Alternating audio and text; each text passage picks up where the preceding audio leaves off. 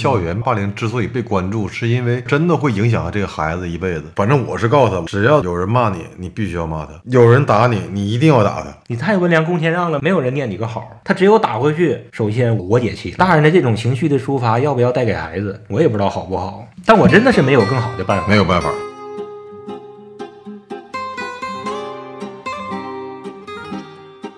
要么不整，要么整好。这里是不好整，两个不惑老爷们儿的闲聊电台。 L'amour c'est pour rien. 既然生活不好整，九八九微风流声，我是老布，我是老郝。哎这期再聊聊孩子呗，孩子身上可聊的东西太多了，而且肯定听众里面也有很多是为人父、为人母的。对有孩子的话，给你带来很多快乐，但是反正我是感觉越大，特别上初中之后，嗯，越容易出现那些愿意欺负人的孩子，也恰恰是父母最担心的。咱俩就聊聊霸凌。校园霸凌呗。这个话题，咱俩很早就想正式做一期节目，嗯，但是呢，其实不爱聊。对，聊起来之后，也就可能会很影响心情啊。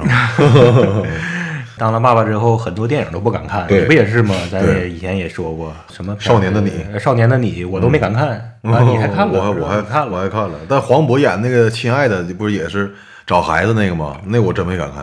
哦我看了一半儿，看到他孩子丢的时候，我就给关了。有孩子之后，看电影经常会产生代入感。移情 作用嗯，是， 不敢看。但是咱俩今天还是聊聊，真的是很有的可聊。嗯，大家平时都面对这个事儿，就是没当家长的，甚至于刚步入社会的小年轻儿，我觉得他们也会愿意听一听霸凌的事情。嗯，因为呢，人生随时都在面对这个事儿。嗯职场上有职场的霸凌，职场的霸凌也相当的严重啊。，对，都是霸凌。咱们就聊聊霸凌，主要聊孩子，但是可以大而化之到人生很多种霸凌。现在反正我看，特别是网上传的一些录像了，嗯女孩欺负别人这个录像，我觉得特别特别多。嗯，这个有点出乎意料，因为你看咱们小的时候，嗯都是男孩愿意欺负别人。上初中之后，有的出去抢个钱了，或者欺负个谁了。我记得我们班里面女生没有那种就是品质特别特别差的，而现在网传的一些录像里面，你看几个女孩围着一个打骂打骂，对啊，我觉得那个有点手颠段覆太认恶劣了，颠覆认知了，颠覆我们的认知。是是是，这个，你说咱们不是为过去唱赞歌，咱也不随便贬低今天，嗯，咱们就平心静气的想一想，真的是以前的女孩儿要比现在更老实，还是说以前也在发生，而是我们没注意？到底是怎么一个情况呢？我觉得肯定还是以前的孩子比现在要更老实，因为我们那个时候可能获取资源那个渠道很单一，就是说通过书本儿、看看电影儿一类的。嗯，而现在的孩子，他获取资源的这个渠道太多了，网络。嗯，本身孩子就喜欢去模仿，他们肯定觉得是那是一种特别特别帅的行为对，而没有意识到它的后果会有多么严重。就是他们看到眼里了，嗯，然后自己也去学一学，对，这个氛围的这种叠加，就好像是饭店似的，嗯有的饭店越火它就越火。对，对你要是看不到那些的话，大伙儿都不那么做，整个的风气也就没有。这个的确是有一些道理。还有一个就是以前家里边兄弟姐妹多，嗯从小什么玩意儿都分享，这个要谦让，就知道不是那么啥玩意儿都可着你来。嗯，那现在呢，完全不一样了。经过这么多年的这种氛围，就是什么都可着这一个孩子，每一个小个体都是独占一切的小太阳。当他冷不丁到了集体里边儿，问题肯定就会更多一些。这个问题上，光是简单的宣传，我觉得可能效果并不大。我前两天看那个新闻说，广西是在二零二一年，就今年七月一号开始，针对那些行为比较恶劣的孩子，可以强制性的送到一些专门的学校，然后而且这个时候呢，家长不得阻止。但是呢，这个东西到底效果如何？你像。呃，现在已经没有了。我们上初中的时候，有一种学校叫攻读学校，你、嗯你记得不？道，知道。但是呢，送到攻读学校的孩子，往往出来之后比以前更坏。我身边当时我们班就有一个，送进去的孩子一下就低人一等了，在那学校里边当老师的，可能在同样的老师里边都是低人一等的老嗯对师，对从上到下鄙视的链心儿心态都崩，对，老师的心态都崩了。然后呢，他彼此之间都是那种刺儿头聚在一起了， 变得越来越刺儿，可能还就互想而相知学习了。投入到社会，可能就真成了社会的问题了。但我估计刚才我说新闻里面报的广西的那个学校，我估计比那个时候肯定要更科学一些，或者更人性化一些。但说实话啊，社会不可能那么理想的，全是嗯好孩子，都是阳光的。咱俩操这个心也没有用，咱俩操心的就是自己的孩子。对，就是让自己的孩子他怎么能不经历那些？但是这个问题也不现实，没有那好的事儿。咱家孩子刀枪不入的，光荣那软肋甲，别人拍一巴掌他手扎， 不可能。但是呢，怎么能能让他保证一个积极阳光的心态？霸凌这个东西对人的影响特别大，心理负面影响对负面的影响。嗯，我虽然没敢看那几个片儿啊，但是呢，看过一些报道，就是有国外的还是国内的都研究过，霸凌产生的心理阴影，它能持续到什么时候？那研究都说能持续到四五十岁，是吗？到四五十岁的时候，很多人都不能化解，还不能释怀呢，甚至于他以为他自己释怀了，但是呢，当初那个阴影以某种方式给他性格造成了一些影响，一他自己直嗯还不自知，然后后来就造成了他人生的不幸，对造成了他比如说维持不好自己的家庭，不能好好的对自己的孩子，让他事业上总是不能成功，就是方方面面的吧。到四五十岁了，经历人生的失败。回过头来，要是仔细一分析的话，要假如说有一个全知全能的眼睛， 一个上帝就给我回答我为什么这么失败。完了，上帝就说了，你记得不？你小时候曾经被谁使劲使劲的欺负，这个结没解开，病根儿就是这儿。对，咱们关心的就不是那么大的了，咱就关心咱孩子怎么能让他别因为这事儿让他一生受不良影响。咱关心就这点事确儿，实是这个是真担心。本身你姑娘跟我姑娘都属于那种比较老实的。对啊呀、你现在小学偶尔有人欺负她，还是低级别的。真要是说到上初中或者上高中之后，又动手又踢又踹的，你说那个时候当家长是什么心情？真嗯对啊是。呀而且无论是实际上社会发生的新闻里面，还是电影里面，嗯也都演过，有一些孩子就是受不了那个那个侮辱，自杀了或者如何如何的，对真啊是，嗯，一开始一点点很低级的那种小霸凌埋在心底，嗯成为一个恶的种子，没化解开。对，然后呢，一点儿一点儿的，他这影响他的性格，这是一种负面的循环，真害怕呀。所以牵扯到一个很现实、你让人很头疼，但是又不得不面对的话题，就是咱们怎么去教育他。嗯，最好的办法还是我们给他的引导和教育。那我们怎么引导？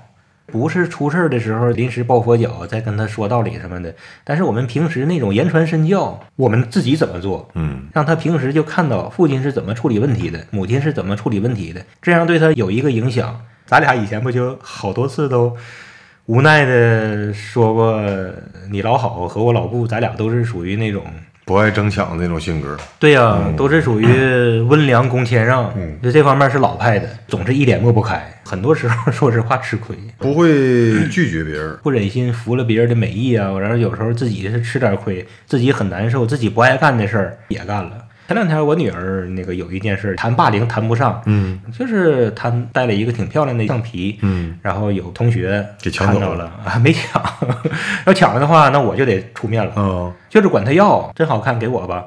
然后呢，我女儿她也很喜欢，她不想给，但是呢抹不开，很不情愿的就给了。给完了之后呢，自 己挺不开心，好几天我就看她感觉有啥事儿，问两天没说，第三天、第四天完了，一点儿的磨磨唧唧的才说的啊，把这个事儿才说出来。然后我第一个问题就问她的，她管你要了，你给人家没？她说的是她给的，那没办法了。嗯我说的，她要是抢，那我肯定去找去了。嗯嗯，呃，那就是不一样的处理办法了。比如说，超出他的处理能力了，家长该出面必须得出对面，你不能跟他干吃亏啊。但是呢，如果是你自己给的，那怨不了别人，你可以选择不给。我就跟他说，不想给的话，你可以说不啊，要给他灌输这个不想干的事儿就说不，该拒绝拒绝，没什么好商量的。嗯以后你这把给了，下把给了，不高兴都自己受着了，啥玩意儿都保护不好了，那你人生之中以后就是变那变成一个自己喜欢的都让给别人了。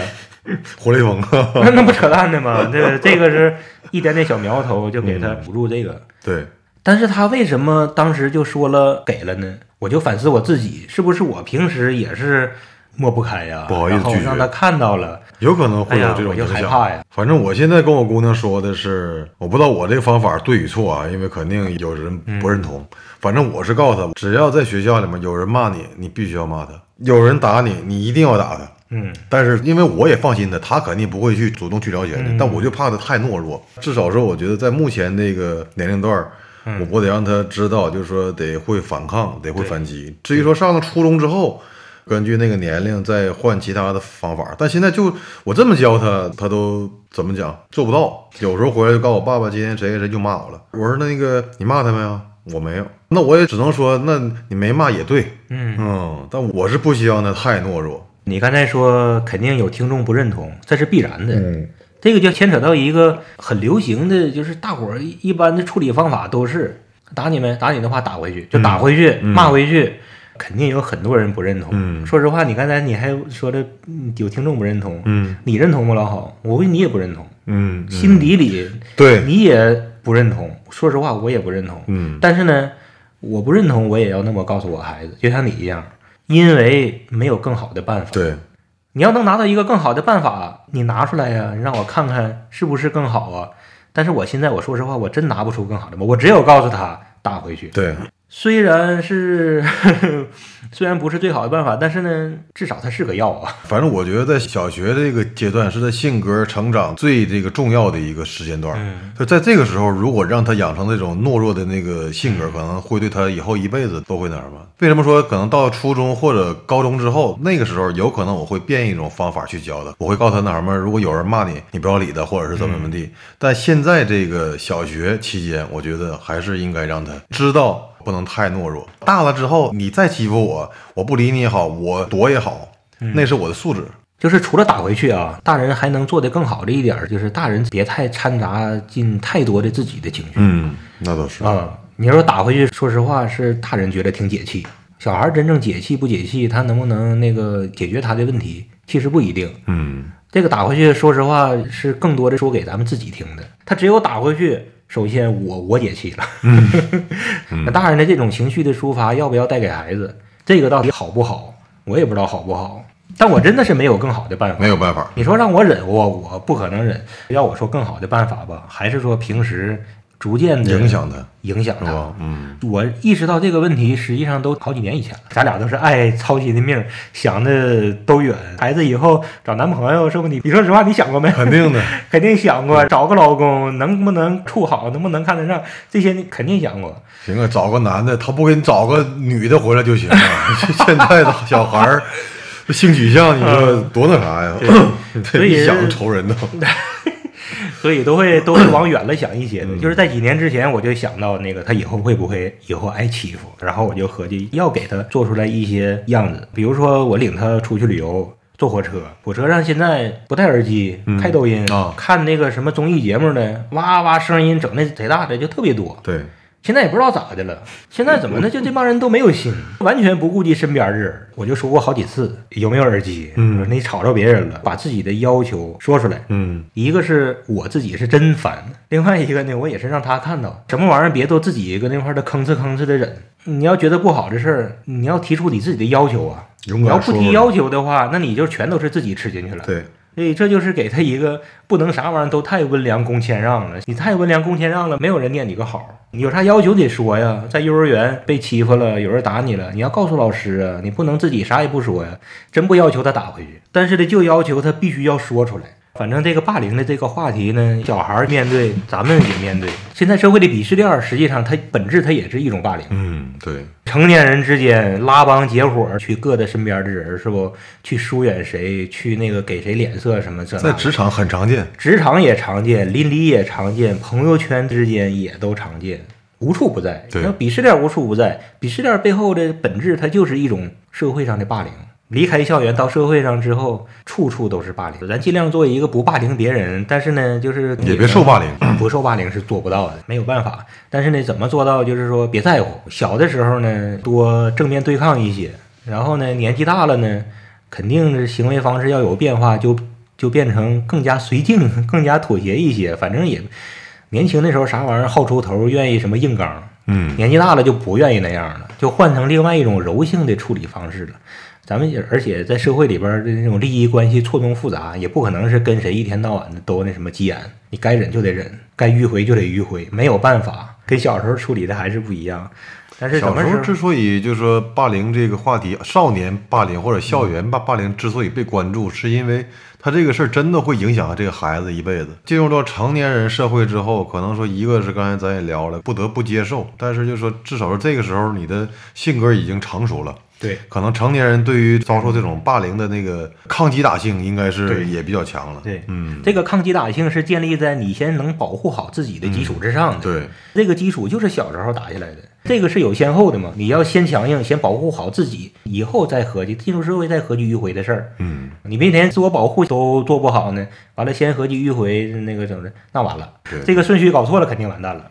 所以小时候还是得让他强硬，要让他知道事情的边界，过了这个边界就不行，该厉害，该拒绝，该打回去，那就该拒绝得，打回去。该对，说不，该打回去。